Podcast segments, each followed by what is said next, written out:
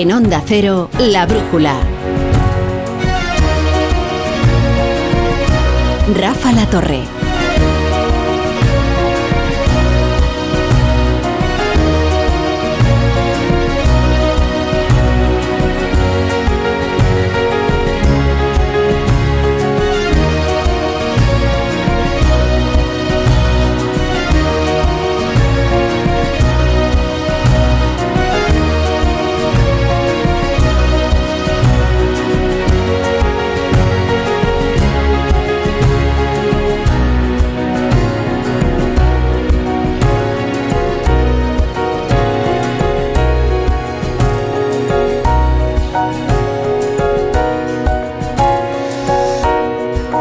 Son las 10 y 1, las 9 y 1 en Canarias, así que va a empezar la tertulia de la brújula. Vamos a recoger los pedazos del día y se los vamos a ordenar para hacernos una composición del lugar de lo que ha ocurrido en este día, en el día en el que ha terminado la moción de censura de... Bueno, a ver si la moción de censura se la ha puesto Vox al PP y resulta que ha servido para que el PSOE censura a Podemos, ¿eh?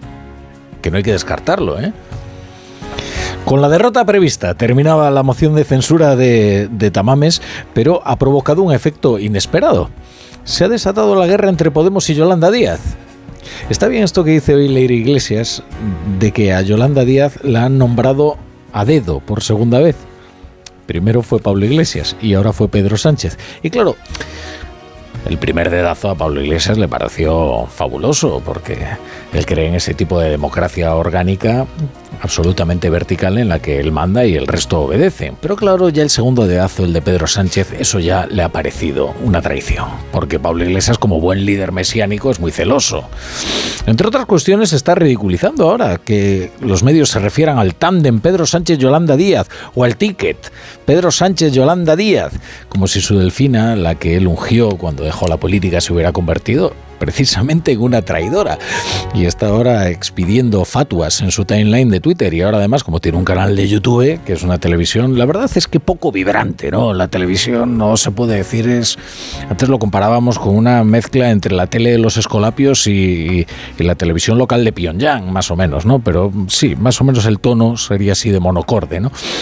Bueno, se ha desatado la guerra entre Podemos y Yolanda Díaz porque Sumar todavía no ha encontrado hueco ni a Irene Montero, ni a Yone Belarra, ni al resto de los que se temen que Yolanda Díaz está montando un partido por, su cuenta y sin contar con los viejos camaradas de Podemos. Y por eso cuando a Irene Montero le preguntan por Yolanda Díaz, en lugar de sumarse al coro de arrobados elogios que hoy le entronizan como si fuera, bueno, la, oradora más, eh, la nueva pasionaria. Bueno, pues ella, mm, Irene Montero, le recuerda que Podemos sigue ahí, y que no se lo va a poner fácil. Lo que le hemos propuesto a Yolanda es eh, llegar a un acuerdo. Evidentemente, el partido que Yolanda está montando con el Partido Comunista o con Más Madrid es diferente a Podemos, pero queremos ir juntas a las elecciones y para eso lo que necesitamos es un acuerdo, unas primarias que nos permitan confluir juntos y juntas y acudir a esas elecciones para seguir gobernando cada vez con más fuerza e impulsando el avance en derechos. Bueno, esto casi va a ser por lo que será recordada, ¿eh? esta moción que ha tenido por lo demás poca historia, ¿no? Ha terminado ha sido derrotada.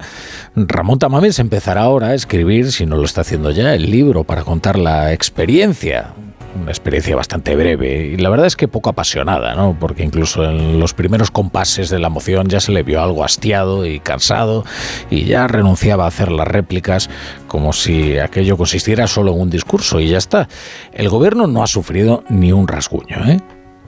De hecho, utilizaba una figura, Carlos Segovia, que es bastante interesante ahora en la brújula de la economía, que en lugar de la moción de censura es la loción de censura, porque se ha mostrado bastante hidratado ¿no? el gobierno después de esto.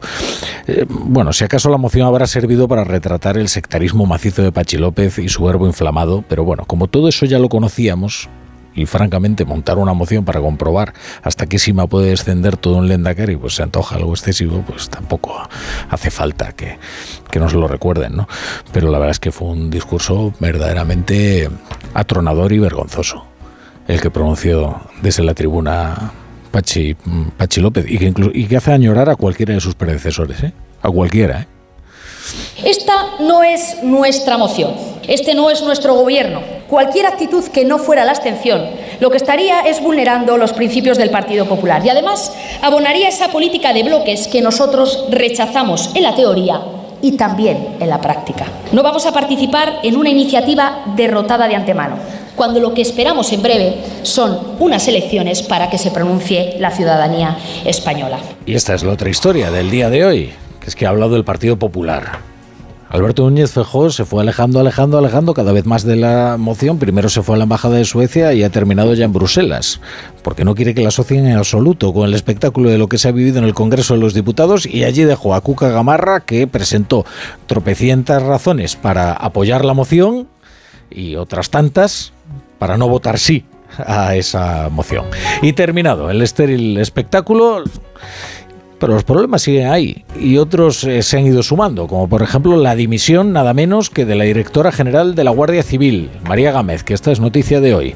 Esto el gobierno lo quiere disfrazar de relevo, pero no, es una dimisión. Y la razón es que su marido ha sido imputado en un caso de corrupción en Andalucía, precisamente en una de las piezas separadas de los SERE, y María Gámez ha tomado esa, esa decisión renunciar a la dirección general de la Guardia Civil para proteger a su familia, dice, y también para proteger a la, Guardia Civil. Tomo esta decisión por principios, por honestidad y por responsabilidad. Provengo de una cultura personal, política y profesional donde los valores y la ética están por encima de cualquier proyecto. No voy a permitir ni por asomo que alguien pueda utilizar la circunstancia personal a la que he hecho referencia para dañar a la Guardia Civil o a sus representantes, ni al gobierno de España, del que tan orgullosamente he formado parte. Y- Ninguno de ellos lo merece. Y así se fue, entre elogios, entre elogios de Fernando Grande Marlasca, que consideró que es una decisión brava, valiente y ética. La va a sustituir ahora a alguien de la estricta confianza de Pedro Sánchez, que es Mercedes González, hasta ahora delegada del gobierno en Madrid y una persona muy cercana políticamente y que conoce a Pedro Sánchez desde hace ya mucho tiempo. Eh, eh, por lo demás, el PP tiene un problema. Antes eh, hablábamos también del Partido Popular. El, el problema, desde luego, no es la moción, que la moción pasará y se dejará de hablar de ella. Pero ahora va a tener que tomar una decisión respecto de un caso delicado, que es el de Xavier García Albiol. Albiol fue alcalde de Badalona. Ahora es candidato a volver a serlo. Si se presenta a las elecciones, tiene bastantes posibilidades, según indican los sondeos, de volver a tomar el bastón de mando. El problema es que el juez le ha enviado a juicio. La Fiscalía solicita para Albiol un total de dos años y diez meses de cárcel y otros diez años de inhabilitación.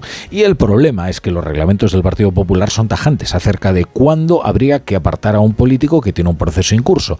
Y, ese cuándo es cuando el juez abre un juicio oral. ¿Lo apartará entonces? Bueno, eh, por el momento desde luego no hay noticia y el candidato no parece dispuesto a retirarse. Porque dicen las redes sociales que nada en lo que le está ocurriendo es casual y que por tanto pues, eh, cabe concluir que no va a renunciar. Es evidente que no es casualidad lo que está ocurriendo, que aparezca esta información a dos meses de las elecciones municipales. A mí todas estas cuestiones os puedo garantizar que no me van a distraer de lo verdaderamente importante y lo importante es seguir trabajando para provocar ese cambio tan necesario en Badalona para recuperar esa ciudad de la que todos nos sentíamos muy orgullosos. Bueno, y ahora sí, comenzamos la tertulia, ya al filo de las 10 y 10, de las 9 y 10 en Canarias. Mira, como estábamos hablando de Xavier García Albiol, voy a saludar primero a Iñaki Ayacuría, que está ahí cerca, en Barcelona. ¿Qué tal, Iñaki? ¿Cómo estás? Buenas noches. Hola, buenas noches. ¿Y tú- ¿Y tú crees, que, importante. tú crees que Albiol se presentará finalmente a las elecciones o no? Sí, yo creo que sí, porque es la gran, la gran esperanza del PP, pero bueno, y teniendo en cuenta que ya en las anteriores eh, se presentó sin las siglas del PP y en este en todo lo que es la, la propaganda preelectoral que está utilizando, borra las siglas del partido, pues eh, yo creo que, es, que- que es- es un político muy alcalde que, que está un poco al margen de, la- de las lógicas y las dinámicas del partido, aunque Feijóo es verdad que lo ha puesto de asesor eh, municipal. Veremos, porque es la... Lo que es cierto es que más allá de que la imputación, bueno, pues hay un tema de antenas y esto, eh, se sabía en Cataluña era un run run de que, y desde hace tiempo, de que iba a ser imputado cuando faltara poco para las municipales. Y así ha sido. Bueno, José Antonio Vera es la única persona que conozco que como le digo, ¿qué tal ha ido la moción? Me dice, pues yo me he divertido, ¿qué tal? Bueno, oye, yo no, la, he- yo no la he sufrido entera como... ¿Cómo, cómo Ah, voy a no escuchar vale. entero, por favor? Entonces Una no hora vale. y 40 minutos a Felipe González más el tiempo de después y tal. y- Felipe González. Perdona, de este, siempre... ¿Cómo estamos ya a estas alturas? Pe- Peor que Tamames. Oye, Tamames todavía se confunde menos con los nombres que yo, la verdad. Pero bueno, ¿qué vamos a hacer? No, este a, Sánchez es cómo vamos a aguantar ahí una hora y 40 minutos. Es insufrible. Lo dijo muy bien Tamames y tiene toda razón. Y yo creo que en eso casi todo el mundo le aplaude, porque el propio. El propio Sánchez estaba casi durmiéndose con su discurso, porque además no aportaba absolutamente nada nuevo. De manera que las, eh, yo creo que ha sido interesante y la mayor expectación, por qué no decirlo, esta es la realidad, ha sido al margen de lo de Yolanda, que es lógico que tenía expectación por ver qué va a decir, etcétera, pero estaba puesto en cómo funcionaba el, el- el candidato, ¿no? Eh, y bueno, pues dentro de lo que cabe y teniendo en cuenta que las expectativas eran malas, malísimas, porque todo el mundo decía que iba a hacer el ridículo, que en fin, que eh, no tenía ningún sentido, etcétera, etcétera, es posible que no haya tenido ningún sentido, pero entretenido sí que ha estado y ha dado bastante juego. Y quien no se ha dormido, porque no podía, porque estaba trabajando como siempre al pie del cañón, no porque no quisiera, que veas a ver, es Ainhoa Martínez, ¿qué tal? Buenas noches. Buenas noches. ¿Qué tal lo has pasado estos días? Pues yo no tan divertida como Vera, la verdad, porque, ¿Sabes por qué? Porque tú sí lo has porque yo escuchado. estaba picando esa hora y 40 minutos del Claro. presidente del gobierno. Porque tú sí lo has escuchado entero, no como Vera, que se ha saltado algunas Efectivamente, partes. Algunas partes creo que se ha, se, ha, se ha visto el resumen, Vera, y le ha parecido. No, no, hay partes que me he visto que me he oído enteras. O me gusta más oír que ver, pero en fin, porque soy más de radio que televisión, pero Bueno, pero esta tenía también... Había eh, que ver también, Sí, yo ver. creo que sí. Yo creo que era este importante ver, también, sí, no sé, la escenografía. Y luego ver al, al candidato ahí senatorial, sentado, ¿no? Y- Y, y verlo sin trabajar, eh, cuando estamos fuera de, de vacaciones o de libranza y ves algunos debates que luego te toca cubrir a ti cuando estás trabajando, eh, hay muchísimos más matices que cuando estás allí, pica que Picando, te pica, sí, eh, sí, eh, pendiente de cualquier palabra que no se te... Ahí se pierde muchísimo de, de los discursos y, y los discursos hay que verlos y escucharlos, más que estar ahí dándole a la tecla. Sí, Pero toma- bueno, es lo que tomando nos alguna toca. nota, que es lo suyo, Sí. ¿no? Luego, además, eh, te pierdes algunos detalles, como este que captó Dani Ramírez, eh, y lo contó en su crónica del español, ¿no? Como que estaba en la tribuna de invitados la mujer de Tamames. Entonces se descalzó y puso los pies sobre la, butaca de, de Entonces se acercó un mujer, lo- porque ya había Señora. puesto los pies en alto, ¿no? Y le dijo, eh, señora, es que no se puede estar así, ¿no? Y dice ella, es que tengo problemas de circulación. Y fíjese usted que estamos aquí durante demasiadas horas. Y entonces le dijo Lugier, es que no se pueden hacer excepciones. Yo no le puedo permitir a usted que ponga los pies en alto.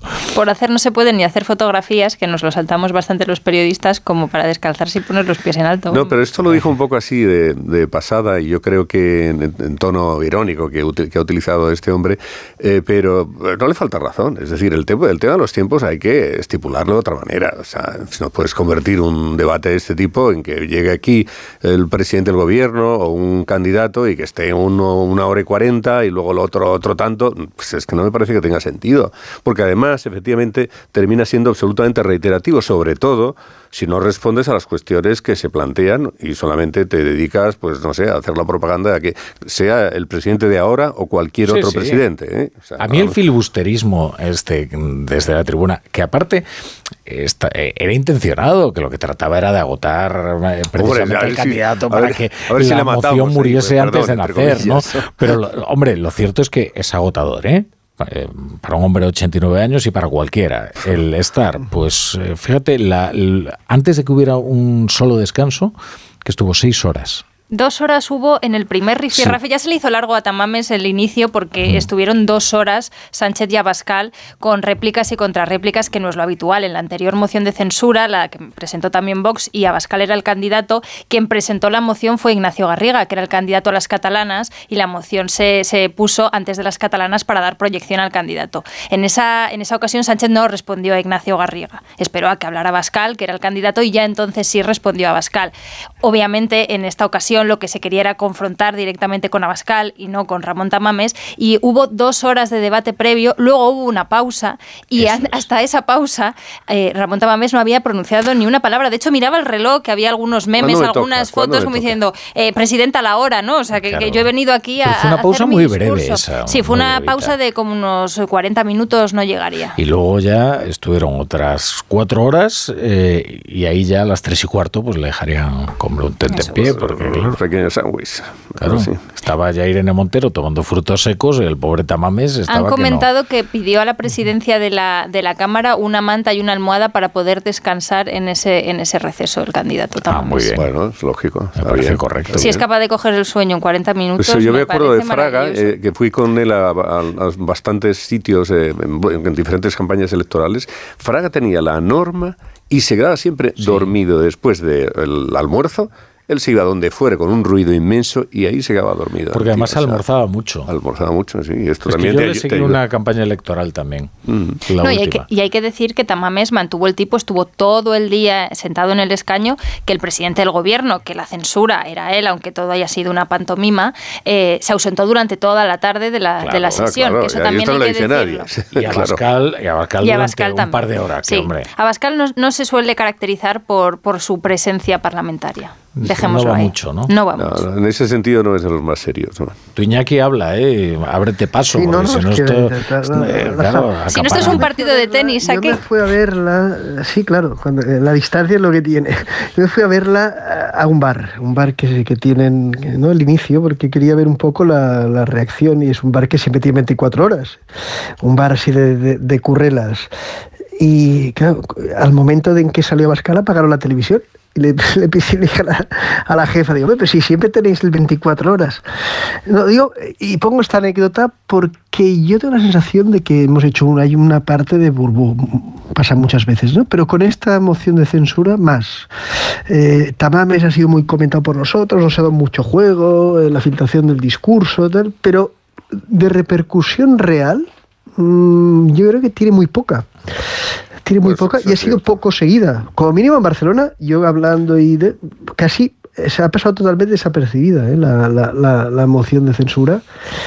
Y cuando no, cuando se hacen estas lecturas de cómo puede afectar, ¿no? si, si relanza, si refuerza al gobierno, si Vox lo hunde, yo tengo la sensación de que esta eh, ha pasado más sin pena y gloria, que es bastante inane. Pues fíjate, hoy, hoy, hoy nos decía Niña aquí en, en Moncloa, porque Moncloa tiene la teoría Mm. de que esto va a servir para movilizar a la izquierda, para espolear a esos votantes Mm. progresistas que están totalmente eh, en el limbo y no, y no van a votar. Y exponían las buenas eh, cifras de audiencia y decían que Televisión Española ayer en la emisión simultánea, la de Televisión Española y el canal 24 horas, tuvo un 24% de, de audiencia y lo más abultado de, la, de este porcentaje en las eh, horas de la mañana, que es cuando decían, claro, que había intervenido Claro. Pedro Oye, Sánchez y mm. Yolanda Díaz. Es un datazo, ¿eh? Es un datazo, vamos. Es Sí, un hombre, datazo. sí, ese Las dato cifras es- del hormiguero, no me digas. O Sí. sea, Sí, ese dato habría- Televisión Española está oscilando ahora mismo entre, bueno, depende del programa, pero entre el 7 y un 10 ya se considera casi un éxito. O sea que.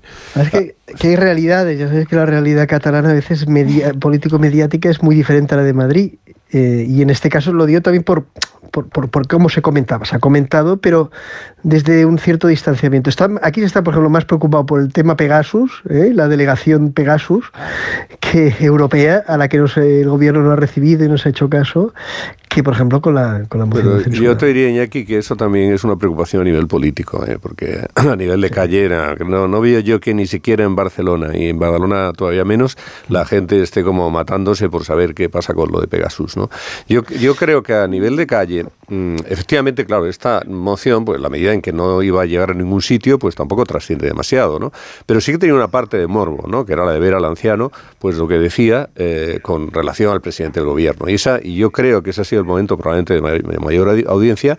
Y de hecho, pues tú le preguntas a la mayor parte de la gente, sabe las cuatro cosas, que las cuatro respuestas eh, que en algunas ocasiones pues han sido, pues eh, no sé, acer- acertadas, diría yo, desde algún punto de vista, porque ha estado eh, con una coherencia y, mm, no sé, con una agilidad que probablemente no nos esperábamos casi nadie. Y eso que fíjate que yo le conozco a, a, Ramón desde hace muchísimo tiempo y sé cuál es su valía. Lo que pasa es que es verdad, hombre, tú vas perdiendo facultades, pues dímelo a mí, ¿no? Que confundo todo el rato aquí a, Pedro Sánchez con Felipe González. Eh, eh, es la añoranza del pasado. Pero fíjate, yo no, yo no dudaba que tuviera momentos de gran lucidez y brillantez, ¿eh? porque al fin y al cabo Ramón Tamames tiene un nivel intelectual que, al que no alcanza el, ninguno de los diputados probablemente que están ni por su experiencia, ni por sus lecturas, ni tampoco por el baje, en fin, intelectual.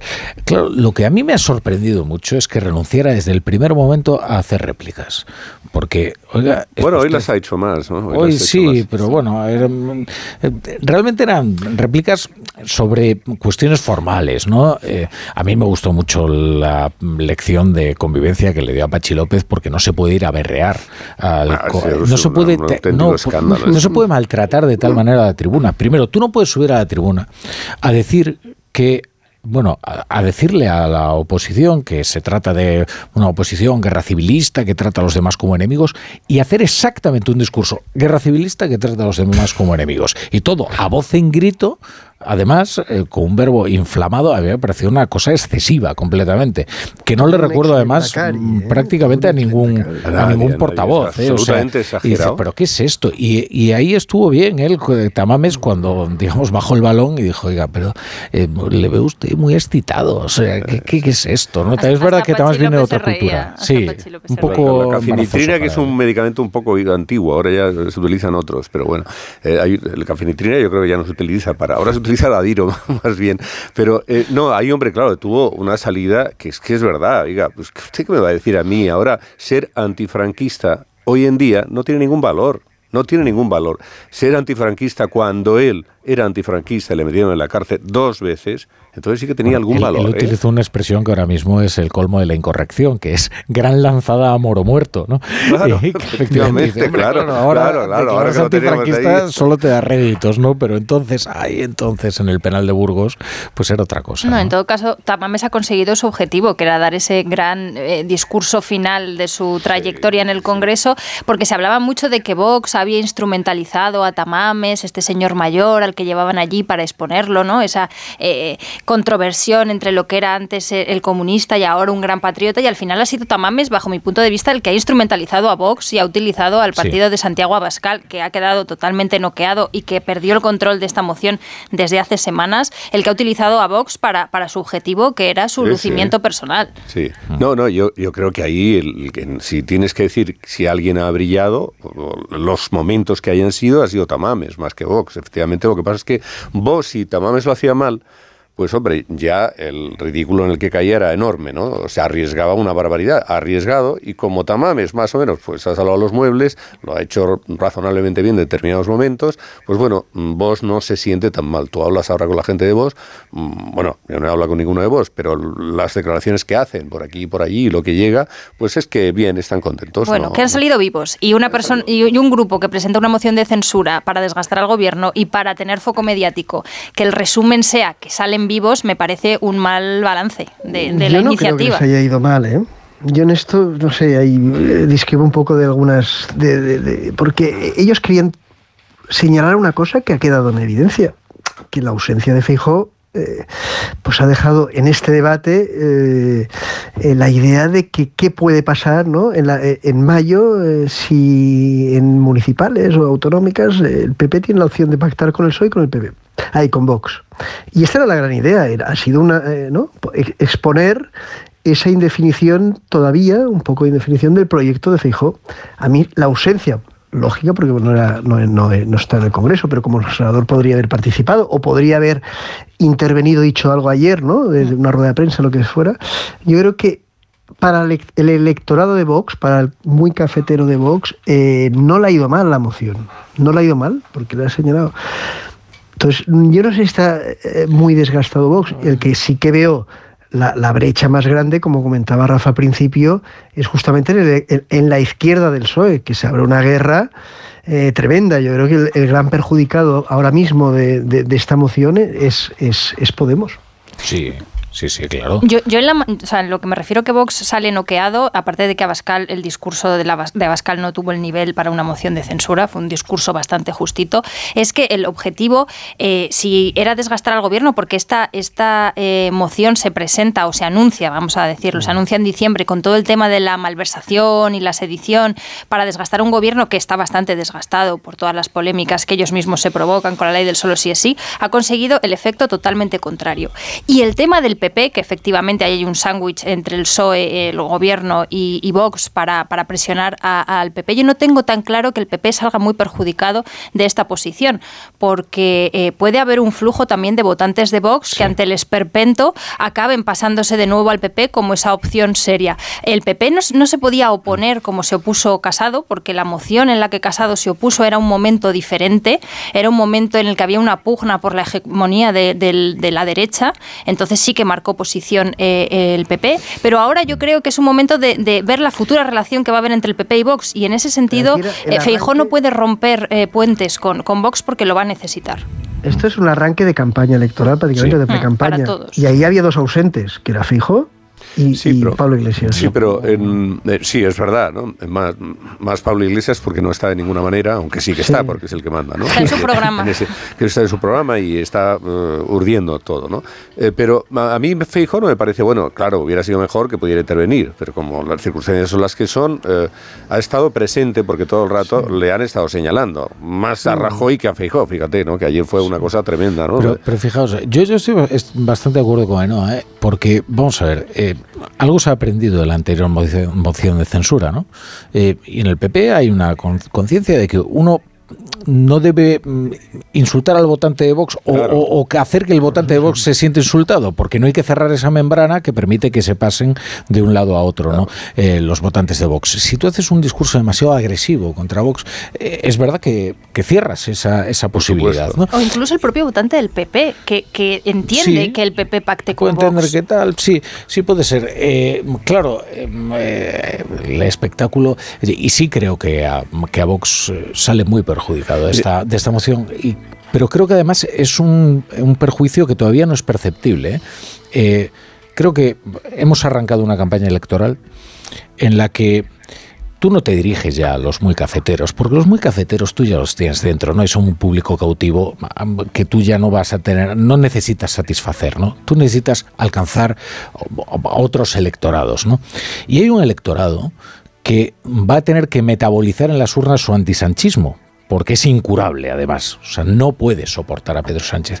Y en el fondo va a votar a aquel que identifica que más daño le hace a Pedro Sánchez. El problema es que ahora mismo hay una percepción generalizada de que esta moción de censura solo ha servido para darle aliento a Pedro Sánchez. yo no estoy convencido de eso. Y bueno, como eso cale en el electorado, como efectivamente digan, pues al final lo que han conseguido con llevando a Tamames, que ni siquiera ofrecía réplica a los discursos interminables del presidente y la vicepresidenta, es una campaña de propaganda del gobierno eh, con una audiencia bastante considerable, sin límite de tiempo. Oye, ¿para qué ha servido toda esta ceremonia, no? Que parece montada mayor gloria de Sánchez y de ciertamente, Díaz.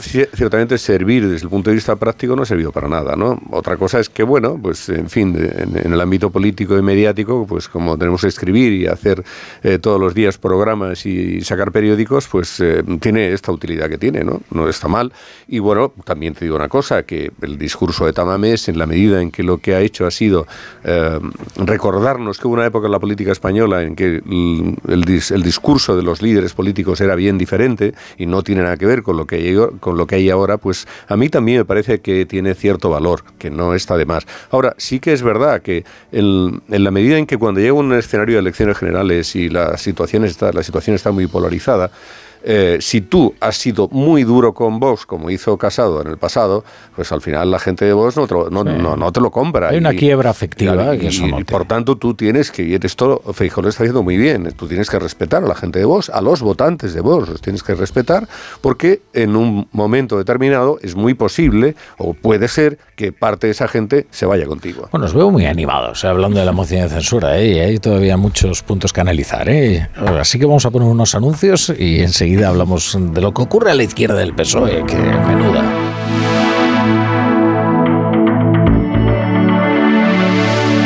La brújula. La torre.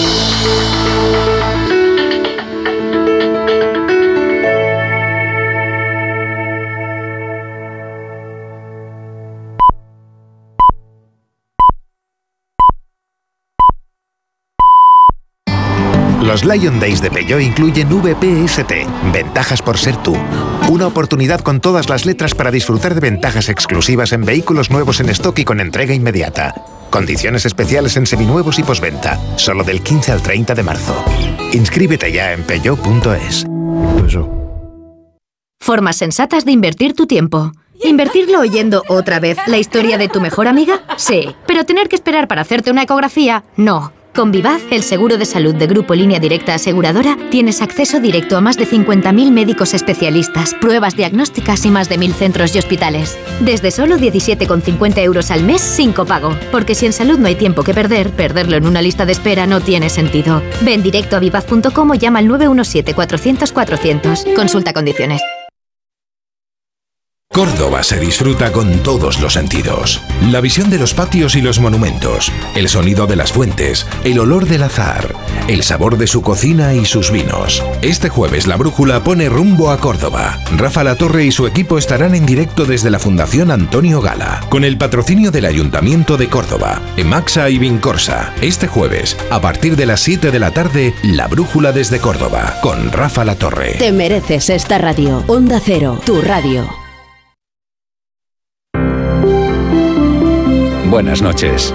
En el sorteo del Eurojackpot de ayer, la combinación ganadora ha sido 8, 13, 16, 44 y 47 estrellas para el 6 y el 8. Recuerda, ahora con el Eurojackpot de la 11, todos los martes y viernes hay botes millonarios. Y ya sabes, a todos los que jugáis a la 11, bien jugado.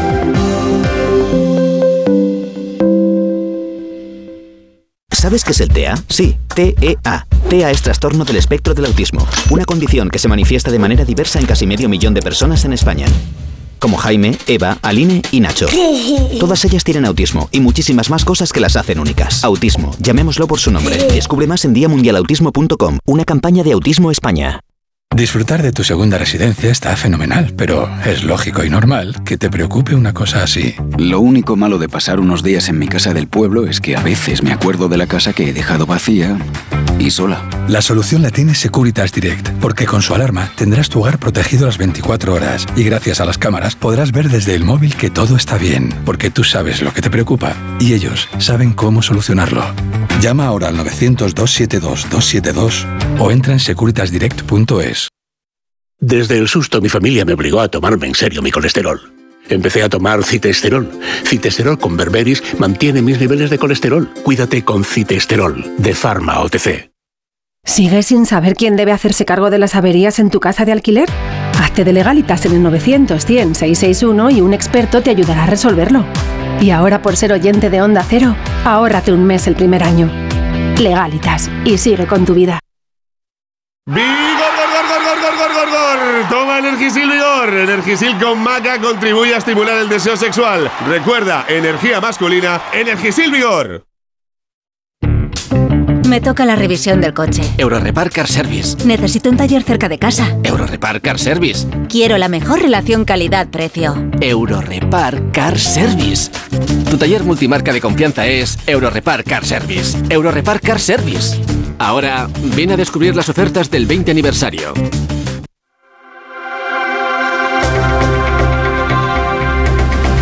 En Onda Cero, La Brújula, Rafa La Torre.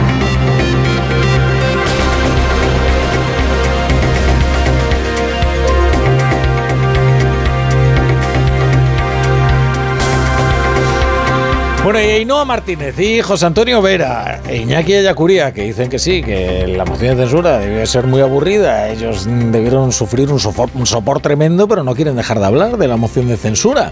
Oye, fijaos lo que me escribe esta oyente amarillida Silvas. Es muy interesante. Dice, creo que en el programa no se ha mencionado este matiz.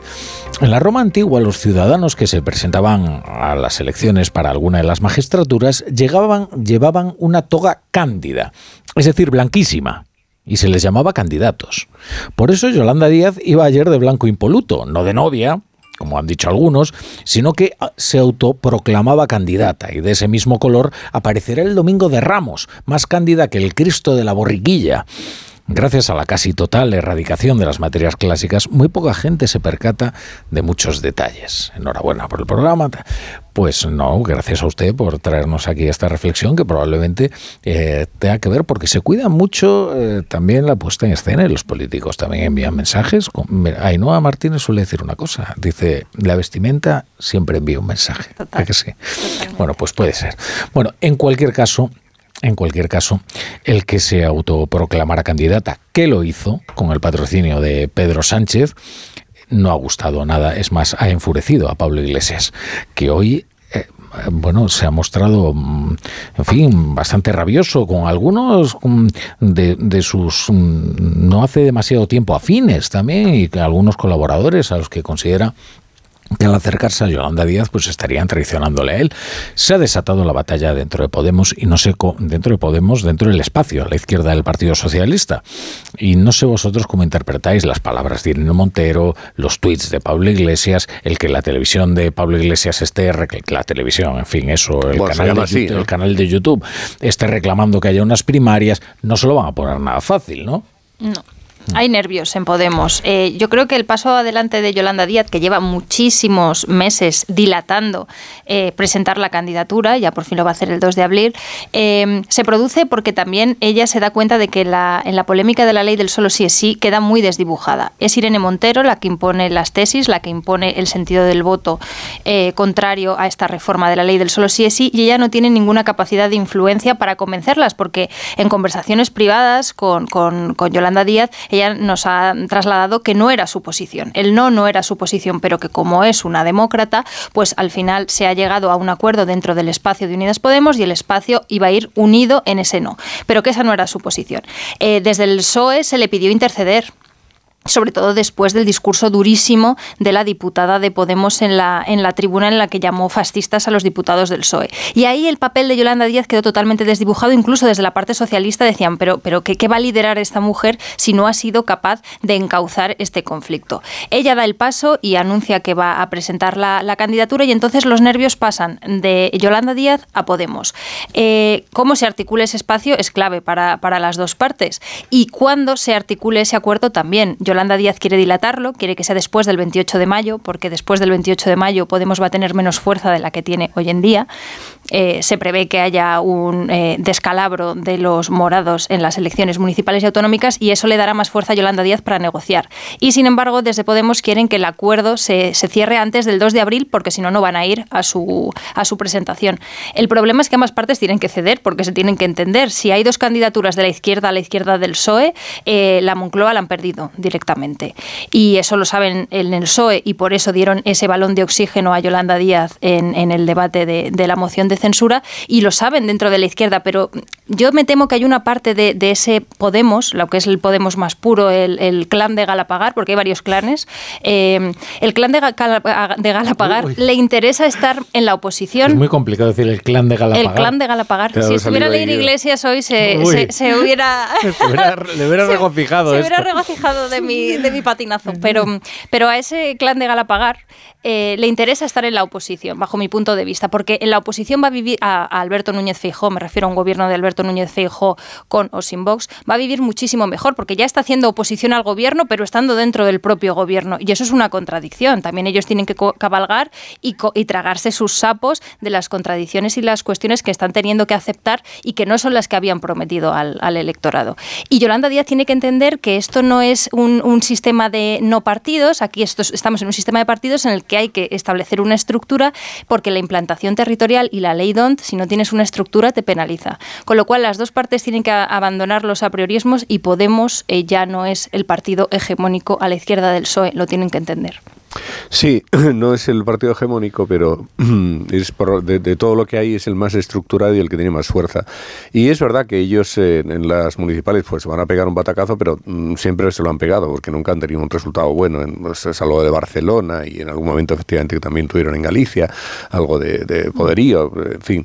Las eh, mareas ganaron Santiago de Compostela y La sí, Coruña. pero eso ha ido bajando, ¿no? No, no, bueno, ¿de qué manera? Lo dejó hecho un erial precisamente Yolanda Díaz. ¿eh? no es que se maneje muy bien en el País Vasco, que también fueron ahora, fuertes. Ahora las marcas fuertes son Más País, son Compromís, y esas son precisamente las que, si está Podemos con mucha fuerza en ese sumar, pues no van a querer estar. Intentar equilibrar todas las fuerzas a las que se quiera aglutinar en, esa amalgama de, partidos es complicado. Yo, es que el, acuerdo lo veo francamente difícil. Mm, ¿Por qué? Pues porque la personalidad de Iglesias eh, es eh, tan peculiar, es tan contundente que mm, Iglesias, si no se impone de una forma visible, es decir, que, que no sé, que todo el mundo tenga la percepción de que efectivamente él ha conseguido ahí, si no ganar, por lo menos una cuota mm, relevante de, de, poder dentro de la coalición. Si eso no se consigue, me parece a mí que a Iglesias le va a dar igual. Es decir, que mm, muy bien, pues eh, él se siente a gusto haciendo de oposición, porque es donde mejor se ve cuáles, sus, cuáles son sus capacidades, eh, teniendo la posibilidad de salir a la calle para manifestarse pues eh, con el tema de LGTBI, de las mujeres, de la OTAN, de no sé cuántas historias más, de lo que haga falta. ¿no? Es lo que le gusta. Entonces se lo va a poner muy difícil, se lo va a poner muy difícil, tan difícil que van a utilizar esas, eh, esto ya es bastante conocido, ¿no? Eh, lo, que suelen hacer los de Podemos en las negociaciones es que, no, ahora cortamos todos los teléfonos y que llamen hasta para, para llevarles al límite, ¿no? A ese momento en el que mm, ya eh, Yolanda Díaz y su gente dice, aquí está el precipicio. Es que si no pactamos y no cedemos, entonces ya nos vamos a, nos vamos a caer todos. Con lo cual, de esa manera, lo que van a intentar en Podemos es que, llevándolo al límite, se pueda, puedan conseguir una mayor cuota. Claro, eso tiene la dificultad o tiene el problema de te pase lo de Andalucía. En Andalucía lo intentaron. Casi no al registro. no llegaron. al límite.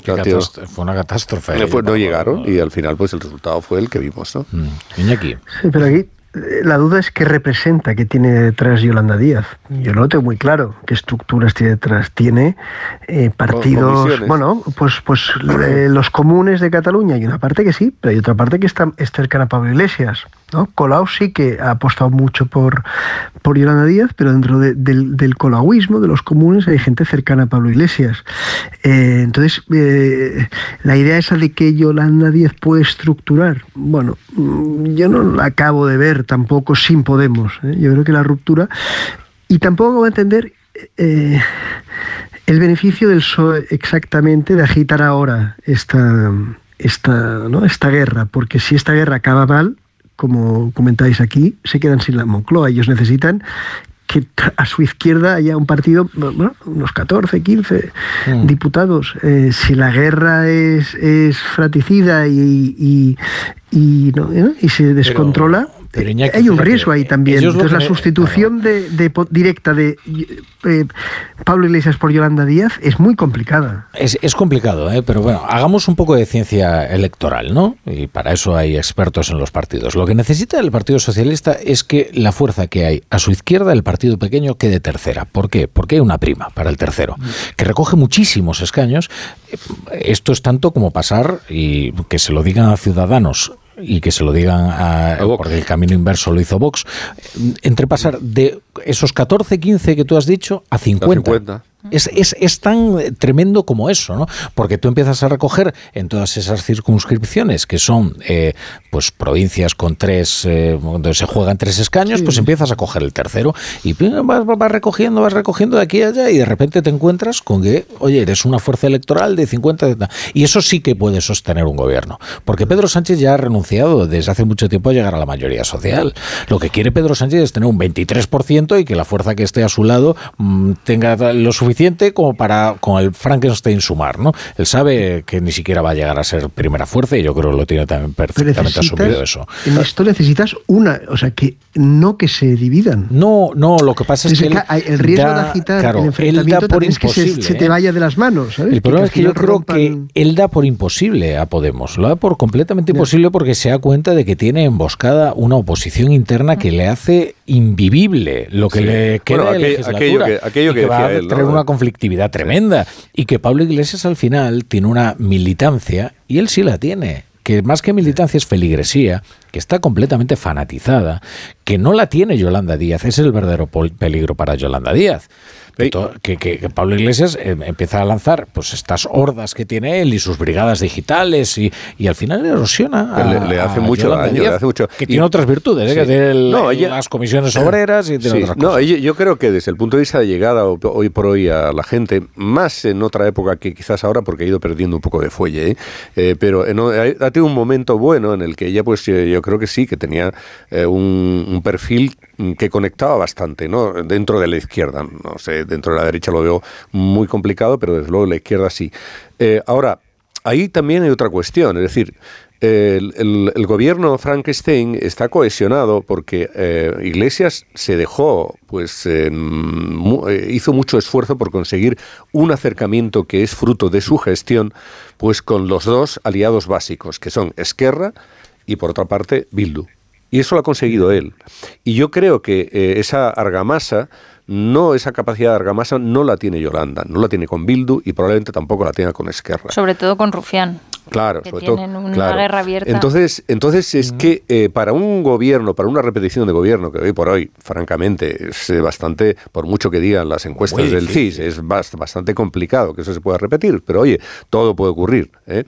Mientras no se las elecciones no podemos decir nada. Pero para que eso suceda, es que es necesario que esté Pablo Iglesias. Yo diría que es casi absolutamente necesario que esté de alguna manera Pablo Iglesias y, que esté con un papel, porque además Pablo Iglesias no es de los que va a aceptar cualquier cualquier papel, ¿no? No.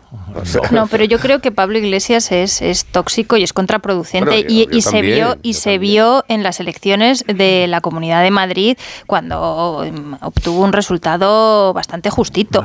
Me refiero, si tuviera esas hordas que votasen más allá de los votos que tiene con eso, ¿eh? Con eso de Comunidad de Madrid. Si no hubiera estado Pablo Iglesias, Podemos casi desaparece.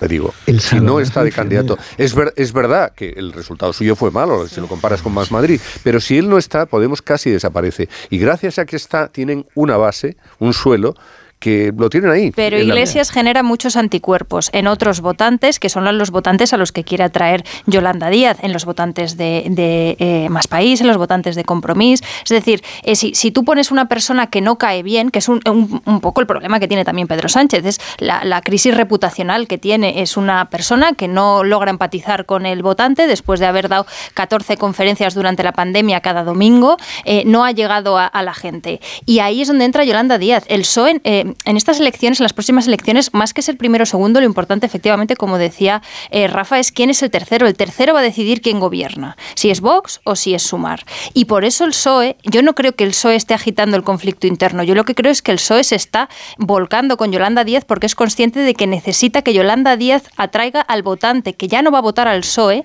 que está desmovilizado y que si Yolanda Díaz lo saca de la abstención, pueden conseguir revalidar el gobierno. Eso creo que es el, objetivo de darle oxígeno político a, Yolanda Díaz. A ver, tenemos varias noticias de última hora. Eh, bueno, primero la que os va a dejar ojipláticos, porque Leo en el español a Dani Ramírez, que últimamente está publicando algunas noticias eh, tan certeras y veraces como estupefacientes, que Ramón Tamames ya vende su discurso de la moción convertido en un libro. Está en Amazon a 4,80 euros. Y vosotros diréis, no, pero eso sería alguien, ¿no? Algún entusiasta. No, igual es él.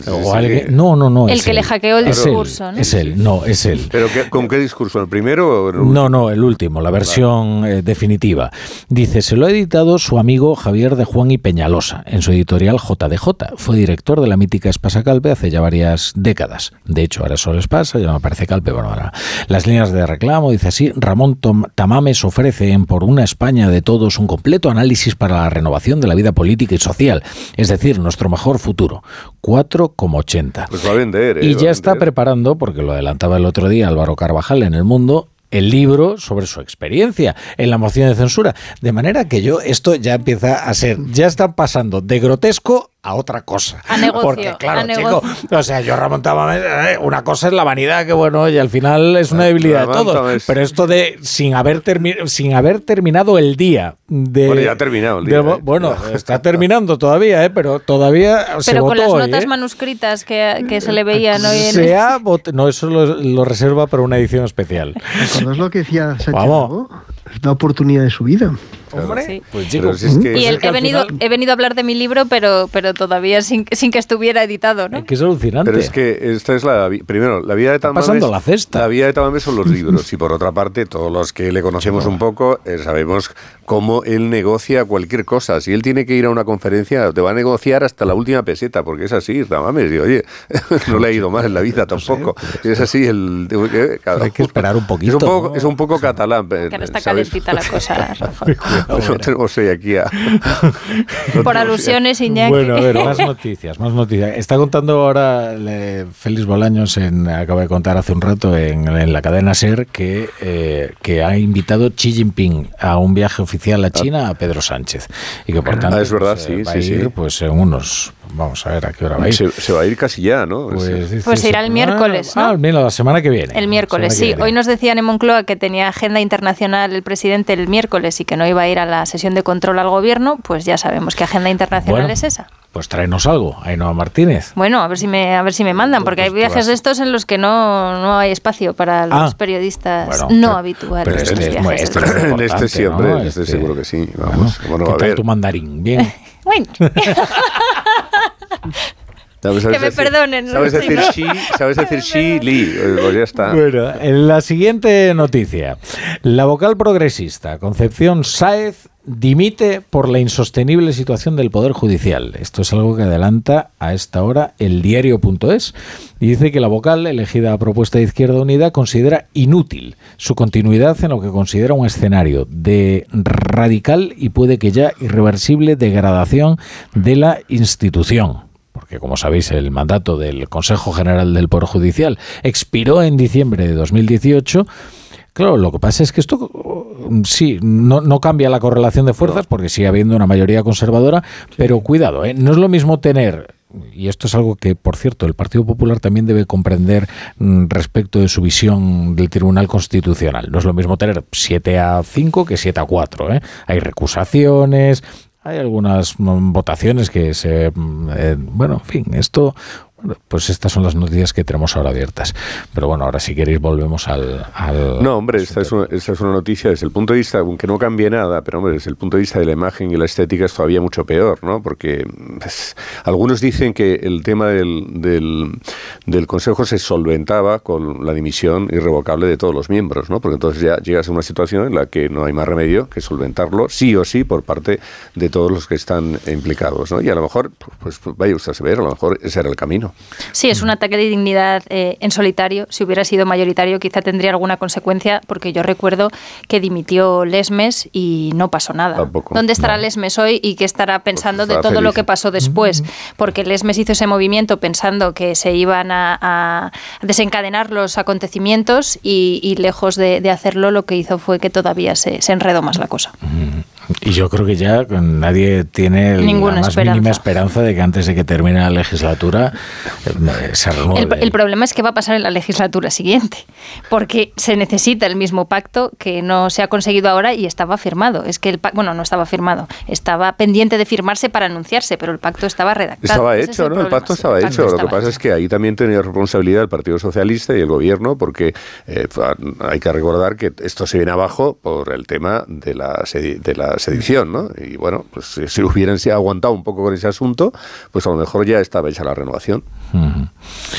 Bueno, pues estas son las noticias y luego pues el viaje a, China, Ch- hombre, muy relevante, ¿eh? Sin duda, sin duda, y más ahora, en fin, eh, lo preguntará, es que, que han hablado, ¿no? Con Xi con Putin y todo Sobre eso. todo que se ha mm, declarado eh, autoproclamado eh, moderador, Mediador, sí, ¿no? mediador mundial, ¿no? Eh, Xi Jinping, ¿no? Y está tratando de lograr. De Cu- lograr Cuidado que, que sí, los que chinos han estado... Sí, eh, Iñaki, sí, perdona. No, que esto es viaje que, bueno, a ver, obviamente China es una potencia económica y tal, pero espero que Sánchez recuerde, ¿no? Cuando haces un viaje así o, o, o- o tu alrededor, de, de, de, de, de hacer- de dónde va, ¿no? Que no deja de ser un, país autoritario, donde eh, no, hay libertad de expresión, donde se persiguen las minorías, donde se encarcela a los disidentes, ¿eh? porque aquí eh, ahí me hace- ahora so- somos muy duros con Rusia.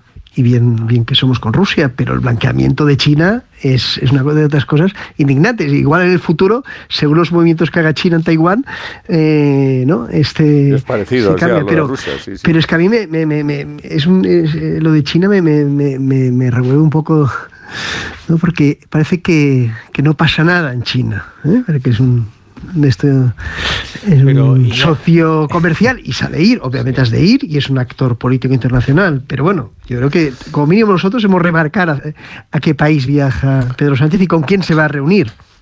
La, la realidad es que eh, los chinos que siempre han tenido un perfil políticamente bajo desde el punto de vista de que no han, sali- no han querido salir de, de su país, por lo menos de una manera visible, sí que es verdad, como bien sabemos, que han estado haciendo mucha actividad y mucha estrategia, pues no sé, en América Latina, en África, en América Latina y en África particularmente, más que en Asia, en donde son vistos con cierto recelo por, por bastantes vecinos, ¿no?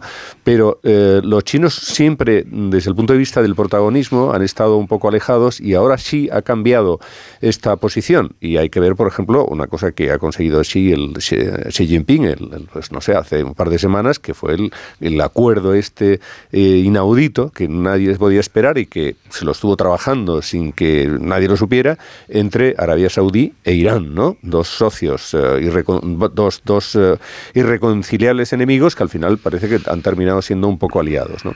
Entonces, eh, yo creo que, que el, el mismo hecho de que intente pues mediar con Rusia y con Ucrania, eh, sí se está moviendo mucho y efectivamente España, a efectos de la relación de China con Latinoamérica, pues es un, un protagonista que es útil para China, pero también lo es para Pero- España desde el punto de vista, no, oye, desde el punto de vista de los intereses económicos. La, la excusa oficial es que se cumplen 50 años del establecimiento de las relaciones diplomáticas, pero no hay que olvidar que ah, eh, Sánchez va a asumir eh, en el segundo, bueno, Sánchez no, España va a asumir en el segundo semestre la presidencia de turno de la Unión Europea y Sánchez ya se ha puesto ese traje de líder internacional, que es el traje en el que más a gusto se siente. Estuvo en Ucrania en una visita cuando se cumplía el aniversario de la guerra eh, como pocos líderes. Biden y Meloni, eh, entre otros, fueron los que fueron a visitar a, a Zelensky y, y se encuadra dentro de esos contactos internacionales que está, que está haciendo el presidente y que también han hecho otros líderes europeos como Macron o Olaf Scholz con, con Xi.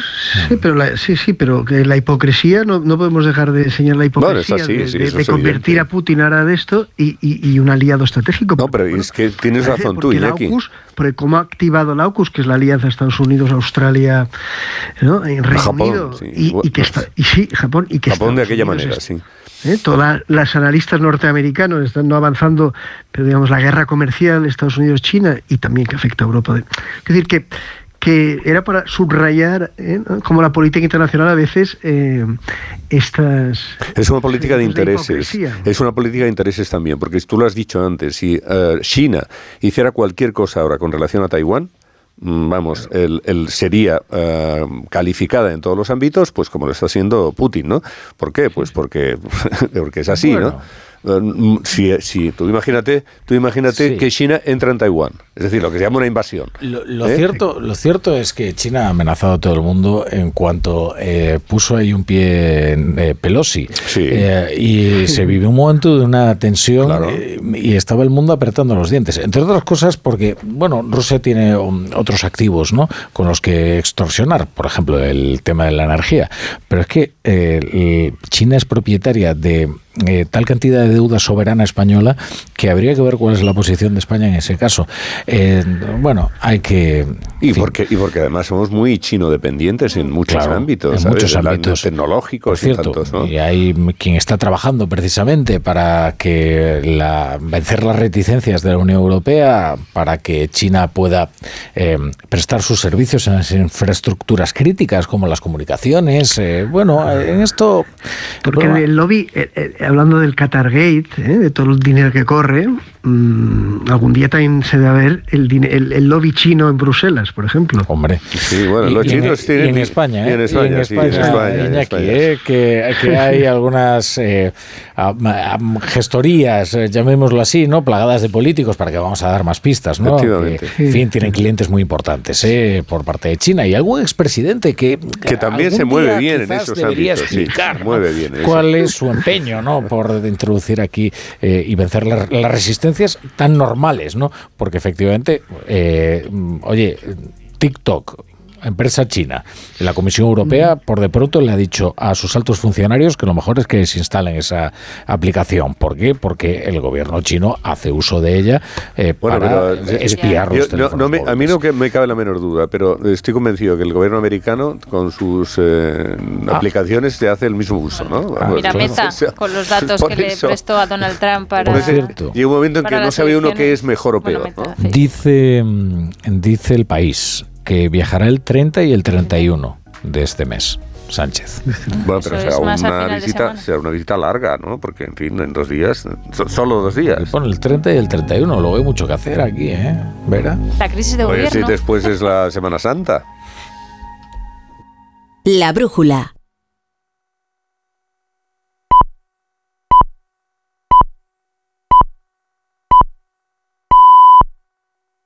Onda Cero. Los Lion Days de Peugeot incluyen VPST, ventajas por ser tú. Una oportunidad con todas las letras para disfrutar de ventajas exclusivas en vehículos nuevos en stock y con entrega inmediata. Condiciones especiales en seminuevos y posventa, solo del 15 al 30 de marzo. Inscríbete ya en peugeot.es.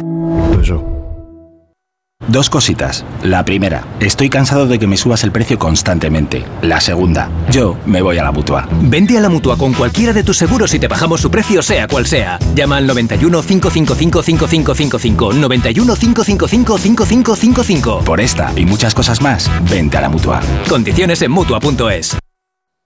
Testimonios reales. Yo cuando vine aquí a la residencia y yo vi tantas labores y tantas fiestas que nos dan, yo resucité. Esta residencia es mi casa. No he podido ir al colegio, he venido aquí y lo estoy aprendiendo. Yo estoy muy acompañada y muy a gusto y muy bien. Diez años y pico que llevo ya. Mi residencia es mi casa. Comunidad de Madrid. Onda Cero Madrid. 98.0. Distánciate. Adelántate en tecnología. En diseño. Deja atrás todo lo que no esté cuidado al mínimo detalle. Nuevo Lexus RX híbrido enchufable. Distánciate de lo común. Lexus. Experience Amazing. Descúbralo en Lexus Madrid El Plantío. Avenida de la Victoria 9, Madrid. Bueno, pues en breve le damos el alta y a casa a descansar. Y no me puedo quedar, doctora. Pero si está usted como una rosa. Es que aquí dentro se está tan a gustito. Las ventanas del hospital son afán decor, ¿no? Con afán decor, ni frío, ni calor, ni ruido. El descanso que necesitas gracias a las ventanas afán decor. Con triple acristalamiento Climalit de Cristalerías Narváez. Si te preocupas de buscar el mejor colegio para tus hijos y los mejores especialistas para tu salud, ¿por qué dejas la compra-venta de tu vivienda en manos de la suerte? Confía en Vivienda 2. Entra en vivienda2.com, la empresa inmobiliaria mejor valorada por los usuarios de Google. Con los ojos cerrados, vivienda 2. El 2 con número. En abril abre sus puertas el Real Teatro de Retiro. Descubre el nuevo teatro en Madrid para disfrutar en familia de espectáculos junior del Teatro Real. Cuentos musicales, títeres, danza y ópera. No te pierdas la inauguración de la temporada desde el 15 de abril con la ópera para niños La Cenicienta. Entradas ya a la venta de 15 a 20 euros. Más información en realteatroderetiro.es y teatroreal.es. Es el rincón de Jaén, es el rincón de Jaén. Ven al Rincón de Jaén. En Don Ramón de la Cruz 88, Doctor Gómez Ulla 6, junto a la Plaza Manuel Becerra y Avenida Camilo José Cela 11. Es el rincón de Jaén. El Rincón de Jaén. El pescadito frito de Madrid. Te compra tu coche, te compra tu carro, te compra tu buga. Te compra tu furgo, te compra tu moto, te compra tu auto, caravan. ¿Te han hecho una oferta? Te la mejoramos. Has oído bien. Mejor precio garantizado y compromiso de pago en 24 horas. Ven a vernos. Onda Cero, Madrid. Dale un toque distinguido a tu hogar con la gran oferta de cerámica de Bricolaje Moraleja. Gran variedad y stock para entrega inmediata, con ofertas imbatibles en cerámica como esta. Porcelánico blanco pulido Pure White, 16 euros metro cuadrado. Porcelánico espesorado acero por 10 euros metro cuadrado. Solo en Bricolaje Moraleja, en Getafe, calle Galileo Galilei 14, bricomoraleja.com. Me levanto a las 7, a las 9 entro a trabajar, salgo a las 6, pongo la lavadora, la compra, la cena. Con Revital puedes con eso y con mucho más. Revital con jalea real mantiene tu energía a lo largo del día. Revital de Pharma OTC. ¿Otro día sin saber quién debe hacerse cargo de las averías en tu casa de alquiler? Hazte de legalitas en el 900-100-661 y un experto te ayudará a resolverlo. Y ahora por ser oyente de Onda Cero, ahórrate un mes el primer año. Legalitas y sigue con tu vida.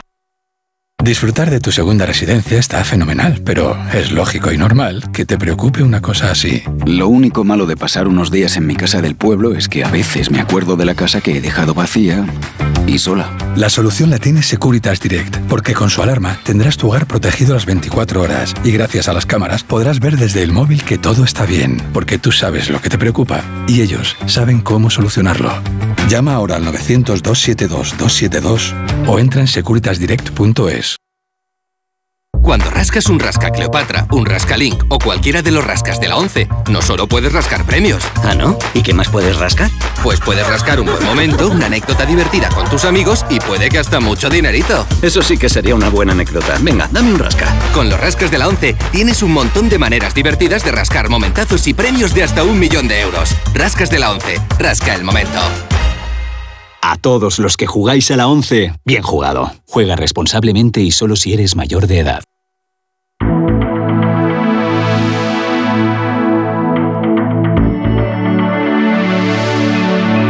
La brújula con la torre.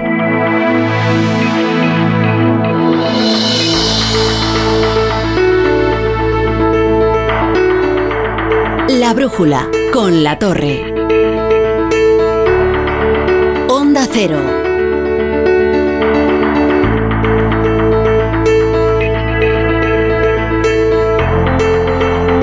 No se me puede pasar comentaros esta noticia.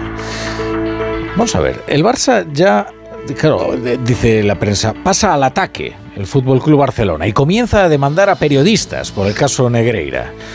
Ya ha demandado a cinco periodistas, pero es que el Sport, el Sport es muy interesante porque ya ha informado de las demandas que ha presentado el Barça por un caso y unos escándalos de los cuales no ha informado, porque el lector del Sport de- permanece mm, perfectamente inédito. El caso Negreira es un goodbye Lenin al que le está sometiendo a los lectores y aficionados del Barça, ¿no? que no saben exactamente quién será este hombre y por qué el Barça se ha puesto a, a poner demandas. Bueno, dice, ya ha presentado cinco demandas contra diferentes periodistas y medios de comunicación que han intentado perjudicar la imagen del club Blaugrana. Eh, es muy interesante lo que dice no, no dice qué periodistas son, pero dice que ahora va a presentar otras cuatro mañana. Con lo cual es como ¿no? que, que la gente que sientan el miedo, ¿no? Que Claro. sientan el miedo. yo creo que es el efecto inmediato ese, ¿no? Decir, que ahora todo el mundo está hablando con mucha alegría, ¿no? De, de- de- de- de las cosas que pasan con relación al Barça. Cuando hay dos, tres, cuatro, cinco que reciben la demanda, uff, no te digo nada. El efecto es, eh, se replica rápidamente y hay mucha gente que se va a pensar efectivamente las cosas que dice. También es verdad que cuando surgen crisis es bastante fácil que hay gente que contrasta muy bien las informaciones y cuando son temas económicos hay que contrastarlo muy bien, porque efectivamente mm, eh, puede haber cosas que eh, estén sólidamente sustentadas y puede haber otras que no tanto. Entonces es importante que los periodistas cuando ejercemos nuestra tarea de información lo hagamos contrastando bien las noticias y desde luego si lo hacemos desde el punto de vista de la opinión pues también hay que hacerlo con libertad pero también sabiendo que eh, en fin hay unos límites ¿no? y si hay gente que transgrede de una forma gratuita uno de estos límites, entonces cuando te viene, el, te, te viene la posible demanda y que si ellos la ganan, claro, la van a exhibir, ¿no? Como... Sí. Lo que pasa es que yo me voy a exponer en este momento una demanda, ¿eh? Vamos a ver, yo no sé por qué han demandado a estos cinco periodistas, porque como no sé ni siquiera quiénes son, no sé lo que habrán dicho. Hombre, evidentemente, si les han imputado delitos que no han cometido, pues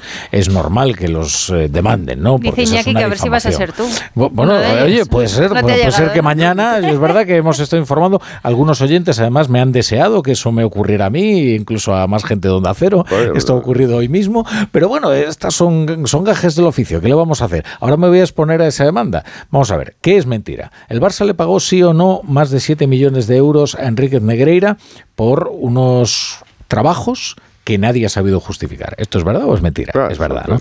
Bien, eh, le han preguntado al Tata Martino, no vio ningún tipo de asesoría verbal por parte de Enriquez Negreira. ¿Es verdad que el acuerdo fue secreto, sí o no? Sí, porque se pagó a través de una serie de empresas o, eh, eh, tratando de eludir la fiscalización debida de los pagos. Fue una cosa que se supo porque Hacienda estaba persiguiendo las cuentas de la empresa de Enriquez Negreira. Pues sí, efectivamente, esto fue así y nadie supo justificar por qué no. ¿Por qué no está imputado la porta? Pues porque ha prescrito el, el caso.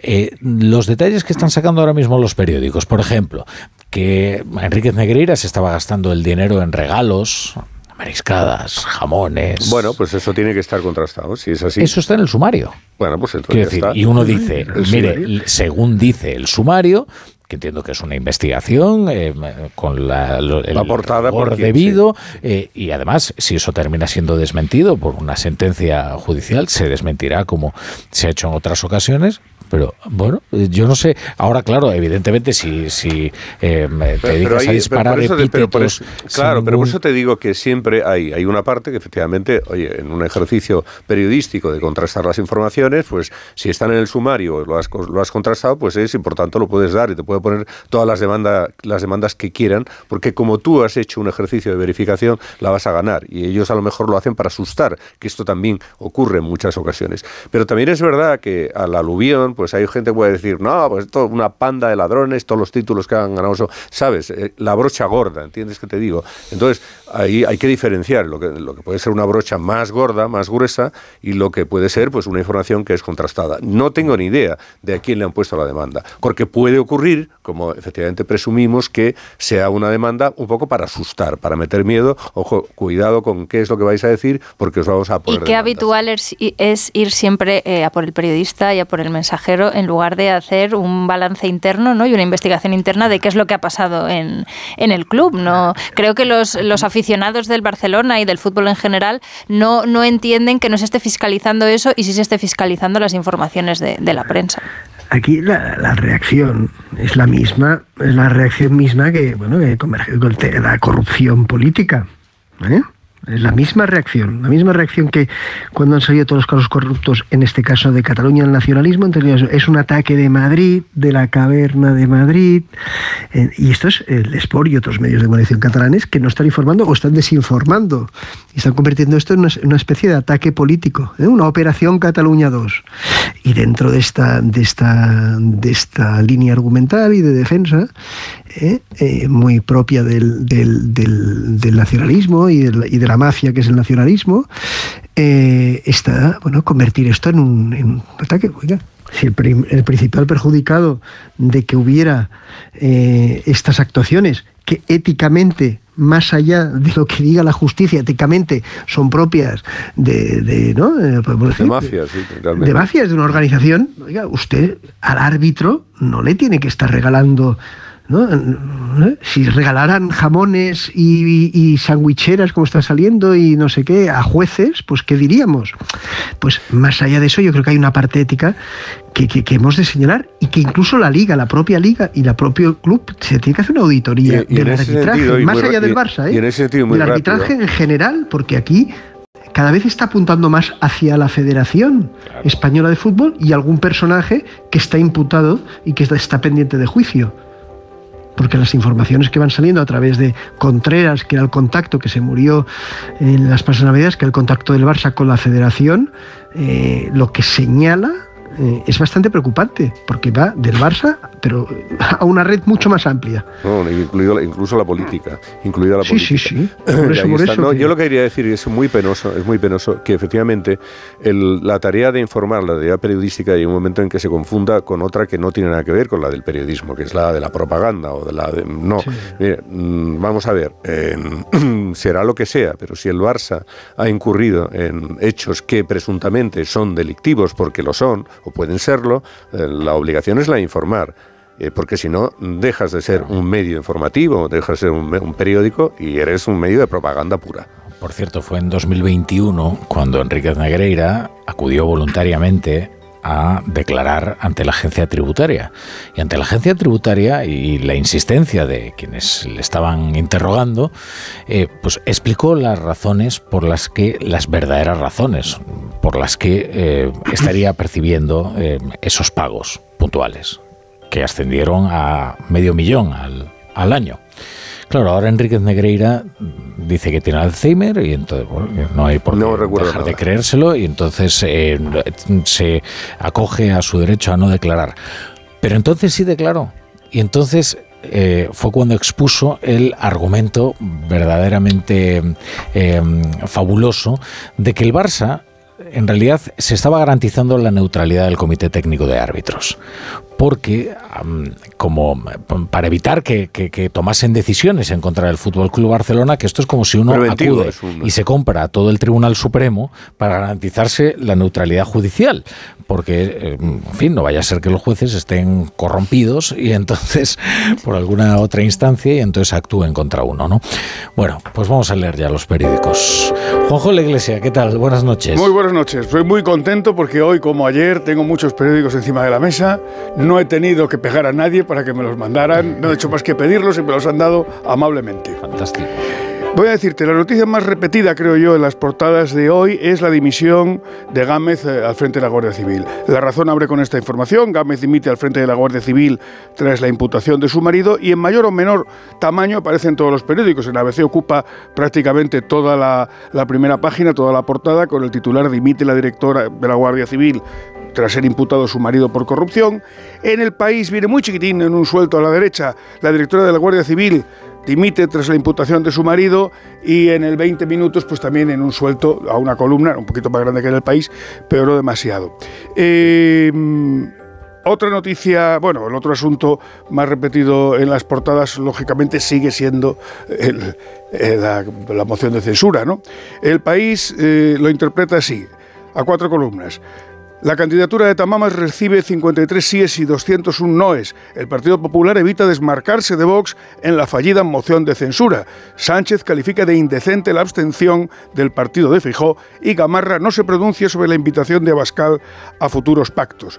En el adelanto del español, Tamames alucinado, entre comillas, se despide bastón en alto abre comillas, creí que Sánchez me saludaría. En el mundo, la, la mayoría cree que la moción de Pero que censura... le envía su libro. Creo que le han mandado el libro, sí. Ha dicho, yo venía aquí a hablar de mi libro. Ya no queda nada. Se lo ha mandado firmado, por supuesto. Pues no lo ha saludado. Así que ha quedado peor que Cagancho el Almagro. Eh, en el mundo, la mayoría cree que la moción de Vox ha ayudado al gobierno. En La Razón lo interpretan así, en el titular, justo debajo de la información sobre la dimisión de Gámez. Moncloa se entrega a Yolanda Díaz para recuperar al votante crítico con Sánchez. En el 20 minutos abren con una información de tipo económico. El Banco de España avisa que la cesta de la compra aún subirá más durante 2023. muy importante. Muy importante y muy poco alegre. Es, eh, tiene Ahora, cierta- eh, está bien tirado esto que dice para Moncloa se entrega a Sí. Yolanda Díaz, porque es verdad que también es un ejercicio por parte de Moncloa de eh, de generosidad es que no porque es una generosidad interesada, ¿no? Claro, claro. Pero sabe perfectamente el Partido Socialista que Yolanda Díaz le quita más votos a Pedro Sánchez de los que le puede quitar Pablo Iglesias. Duda, ¿eh? duda, decir, o sea, al final un Podemos radicalizado, eh, bueno, pues eh, Tiene tiene, lo suyo, verdad su tiene lo público suyo, y sí. tal. Lo que pasa es que como necesita para la operación que crezca lo suficiente como para forjar una mayoría que le mm, reedite la, la mayoría de Frankenstein, pues Sí, sobre todo porque la fórmula virtuosa sería que Yolanda Díaz ganara por la izquierda y Pedro Sánchez ganara por el centro. Pero como eso ya ya No se ha visto que no funciona y que lo han intentado tantas veces y tantas veces han fracasado que lo que quedan ya son habas contadas dentro de la propia izquierda. Y con que Yolanda Díaz logre sacar de la abstención a algunos votantes socialistas que ya han decidido que no iban a votar a ex votantes socialistas que no iban a votar a Pedro Sánchez, pues ya eso les va bien. A mí, a mí lo que sí que me parece interesante y quizás lo veamos en los próximos días es el tema este de la Guardia Civil y de Gámez, porque hay que ver si el mar de fondo que hay ahí es solamente esto de la dimisión de, de, vamos, el, el tema de su marido, de la imputación, o si el asunto del determinado casa, cu- eh, caso Cuarteles pues eh, tiene algo gordo, más eh, relevante también, en el que podamos tener a futuro algún tipo de sorpresa. Y desde ese punto de vista, pues a lo mejor era mucho más interesante que la directora de la Guardia Civil esté fuera que no dentro. A mí me ha llamado la atención, solo por hacer un inciso, cu- cuándo han elegido el momento de la dimisión. Hoy era un día especialmente dulce para el gobierno y la dimisión de María Gámez, de, por la moción de censura, me refiero, por cómo Sí. se ha resuelto la moción de censura, y que la dimisión de María Gámez haya sido escasos mm, una hora 45 minutos después de que saliera todo el mundo del Congreso, me parece que efectivamente debe de haber algo más por lo precipitado del movimiento y sobre todo porque el gobierno está intentando levantar un cortafuegos con el tema de la, de la corrupción, con lo cual vamos a esperar a ver que, cómo se desarrollan los acontecimientos eh, en, el, en el futuro, porque a mí me llama la atención los pocos datos que tenemos. eh, el marido de María Gámez ya estaba en este proceso, ahora sí que es cierto que le han llamado, eh, eh, le ha llamado el juez, pero esta rapidísima actuación que me recuerda un poco, aunque no tenga que ver a la rapidísima actuación con la que se le retiró el acta al Tito Berni de diputado, me, me- me- no sé, me crea ciertas suspicacias, vamos a decir. A ver cómo se desarrollan los, los acontecimientos y si se queda solo aquí, en que se trata de, de que le van a, a imputar, le van a abrir juicio oral al marido de María Gámez, pero que justo hoy, el día que era un día maravilloso para el gobierno por cómo se había desarrollado la moción de censura, mm, abran este otro melón que es el que acapara Es que, todas las es que- portadas, es que me llama la atención. Es que vete a saber si, por ejemplo, la moción de censura en principio iba a ser más tarde, al final no se ha precipitado también porque este asunto lo tenían ahí y podía estar creciendo y convenía y convenía soltarlo cuanto antes, antes de que se produje- des- de que se produjese la moción, porque claro, si esto se conoce, imagínate, durante el debate de la moción, bueno, igual no pasa nada, no pasaría seguramente nada, pero eh, hubiera También lo sido- podías haber dejado para mañana, por ejemplo. Y. Pedro Sánchez está en el Consejo Europeo no, y, y hoy hubieras dejado todos los titulares para la moción de censura. Por eso me ha llamado a mí la atención de lo precipitado. Hombre, la premura de- es llamativa, ¿eh? Mm. Eso es de luego. Juanjo, más... Eh, me han llegado dos editoriales, el del País y el editorial de La Razón. En el País, el primer editorial titula así, Trolear al Parlamento. La moción fracasada sirve al exhibicionismo de Vox, refuerza el gobierno y diluye al PP en la incomparecencia. Me llama la atención que, eh, eh, utilizar el verbo trolear. Sí, a mí lo que me llama la atención es que el, país, que siempre titular. había sido un periódico, mm, no sé, ba- bastante equilibrado, eh, es que ha tomado una senda de sectarismo que, en fin, que es mm, demasiado eh, previsible. Y yo creo que eso es malo. Voy a leeros el párrafo final del editorial porque creo que Bueno, es que queda... trolear está ya en el diccionario. Sí, está, está, sí.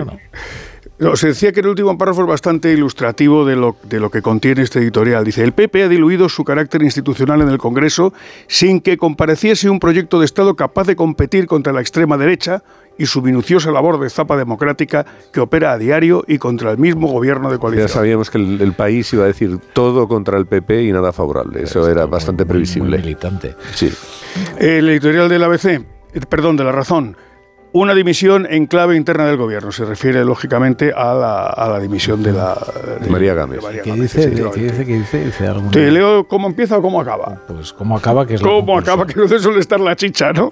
Sí. Pues mira, te voy a leer el último párrafo. En cualquier caso, sea bienvenida esta asunción de responsabilidad por parte de un miembro del gobierno, aunque conscientes de que una golondrina no hace verano. Es cuidado que el, mari- el marido de, de, de Gámez pues eh, trabajó en otra época con, ¿os acordáis de Bernard Soria, ¿no? que también fue, un- fue ministro y luego tuvo un cargo muy relevante en la Junta de Andalucía, del que tuvo que dimitir y luego fue a un juicio y fue condenado. Y, pero también estuvo con Vallejo, que ha sido condenado por los ERE. Eh, bueno, mm, y ciertamente una- un desarrollo de la parte de los ERE es lo que ahora da lugar pues, a este procedimiento en el que parece que Sí. presuntamente se Esto es una pieza separada de los SERE, ¿no? En Sí. el que están investigando el trasvase fondos de una empresa del cuñado de Gámez, eh, participada por la Junta, en lo que hay, pues entiendo que una implicación también del, del marido de, de, de María Gámez. Eh, en fin, la verdad es que es- son casos bastante... eh, Técnicas y habrá Ahora, que, hay que entrar en yo ellas. reconozco que también me llama mucho la atención en la premura, que no me- se pudiera esperar ni siquiera otra ocasión cuando eh, efectivamente ahora de lo que se trataba era capitalizar como fuera el resultado de la moción de censura. Eh, se acumulan los problemas también para la, para la Guardia Civil. Eh, tenemos el caso mediador, tenemos el caso de los cuarteles, eh, ahora, ahora este caso y además esa sospecha algo incómoda de que el PSOE ha tratado de transaccionar precisamente con la Guardia Civil y con sus socios, y algunos mm, además de recuerdo especialmente doloroso para la Guardia Civil, precisamente para evitarse escándalos con el Tito Berni e incomodidades con el Tito Berni, Sí, cosa es- que me parece pavorosa. ¿eh? Sí, eso parece bastante, bastante evidente y bastante claro. Sí, para terminar ya los titulares de los, los editoriales de ABC, otra división por corrupción y sobre el otro asunto del día, el Partido Popular esquiva el desgaste de la moción. Pues vamos al tiempo. La brújula. La torre. Dos cositas. La primera, tenemos todos los seguros contigo y seguimos pagando de más. La segunda, nosotros nos vamos a la mutua. Vente a la mutua con cualquiera de tus seguros y te bajamos su precio, sea cual sea. Llama al 91 555 5555. 91 555 5555. Por esta y muchas cosas más, vente a la mutua. Condiciones en mutua.es.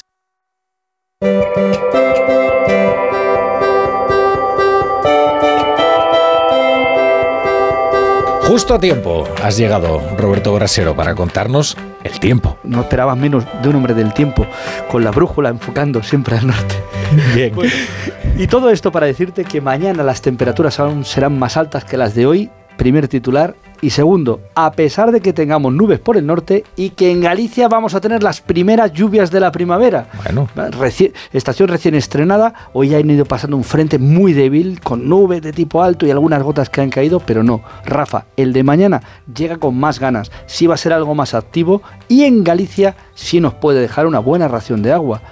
En el oeste y norte de la comunidad gallega incluso tenemos los primeros avisos por precipitación, hasta 40 litros por metro cuadrado en 12 horas. También tenemos avisos costeros de nivel naranja porque batirá el mar las costas de Galicia y de nivel amarillo en el Cantábrico. Ya ves, primer frente de la primavera, con lluvias en Galicia y nubes en el Cantábrico y meseta norte, incluso zona centro. Pero estas ya no nos van a dejar esas necesarias precipitaciones. Y más necesarias en un día como hoy, Día Mundial del Agua, en el que recordamos el agua que nos falta. que quizás aquí es que el es. que nos interesa. Desde luego que Poquita vamos a ver Sabor, Galicia. Ah, y temperaturas más altas. Claro, frente que viene con viento sur, Cantábrico 25 grados mañana en Santander, en Bilbao, en Donosti los podríamos superar. A pesar de las nubes, colorido amanecer el del Cantábrico con viento sur y temperaturas casi como de un día de verano. Y en Zaragoza podríamos llegar a 30, cifra que hoy hemos alcanzado en las Islas Canarias. Mañana los 30 ya empiezan a aparecer también en la península. Pues mañana nos vamos a Córdoba con la brújula. Pues con 28 grados. Fíjate. Bueno, Oye, estuve la semana pasada yo allí. es Nada, y además 28 estable, estamos a 20, ya, ya, ya desde ayer 27, 28, 28, 29. Van a subir más en otras zonas de España. Está preciosa Córdoba. Disfrútalo, qué pan desde lástima no que ir. Bueno, ya iremos en mayo. me despertó mi hija a la mañana diciéndome, ya estamos en primavera. Sí. Dije yo, ah, eso es que ha escuchado a Roberto Brasero. Bueno, Y a eh, su padre por la noche. Muchas gracias, eh, Brasero. Va- Sale el cartelón del cuarto árbitro, cambiamos a Brasero por Chapo Abaola. Vamos, Chapu.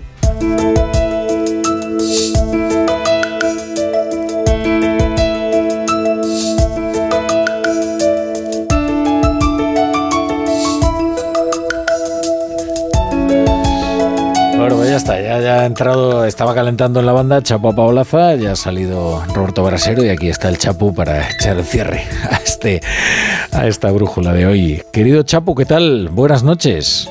Buenas noches, Rafa La Torre. Muy contento de que me haya dado un primaveral paso, mi querido Brasero. Hasta aquí la primavera.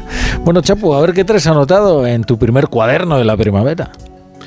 Pues mira, eh, Rafa, traigo el después de la moción de censura, de la derrota de Tamames en lo que Ramírez dio en llamar la tamamada. Se ha quedado mi Españita un poco mustia, como si fuera septiembre, un poco como el estendalazo de escuchar a don Ramón decirle a Sánchez que le estaba dando la plasta. Y tenía razón, yo me quedo con eso. Solo por eso, la moción ya valió la pena. Digo, por decirle a Sánchez que es un pesado y que sus señorías en general dan la brasa, la turra, que viene del latín torrere, de torrefacto, tostada, torrija y tostón. Yo me quedo con tamames, inmolándose, no para ser presidente, no, sino por el privilegio último de decirle a Sánchez, usted es un cargante. Me recordaba mucho, don Ramón, aquella escena de Quo Vadis en la que se suicida Petronio. En los últimos estertores le dicta una carta al malvado Nerón, carta que procedo leer a continuación. Dice así, a Nerón, emperador de Roma, divino pontífice, amo del mundo, sé que mi muerte va a ser una sorpresa para ti, dado que querías prestarme ese servicio tú mismo. Y sigue así. Puedo perdonarte por haber asesinado a tu madre y a tu esposa. Puedo haberte perdonado que incendiaras nuestra amada Roma, por haber esparcido por todo el imperio el hedor de tus crímenes. Pero hay una cosa que no puedo perdonar, Nerón, y es el aburrimiento de haber escuchado tus versos. Nerón, mutila a tus súbditos si te place, pero con mi último aliento te pido que dejes de mutilar las artes. Embrutece al pueblo, pero no lo aburras, igual que me aburriste hasta la muerte a tu amigo, el extinto Cayo Petronio. Hasta mañana, Chapu. Siempre amanece. El imperio. Bueno, coge los billetes para China y no a Martínez. Tienes que mejorar un poquito el mandarín. ¿eh? ¿Verdad? Dicen aquí algunos oyentes que No no, me que ese saludo no Perdón, ha perdón, Ya, no pero bueno, en fin. Vera. Se le está- hasta se semana que viene. Venga, Iñaki. Bona nit. Venga, venga, Chao. Juanjo. Adiós, hasta mañana. Se quedan ustedes con Aitor Gómez y el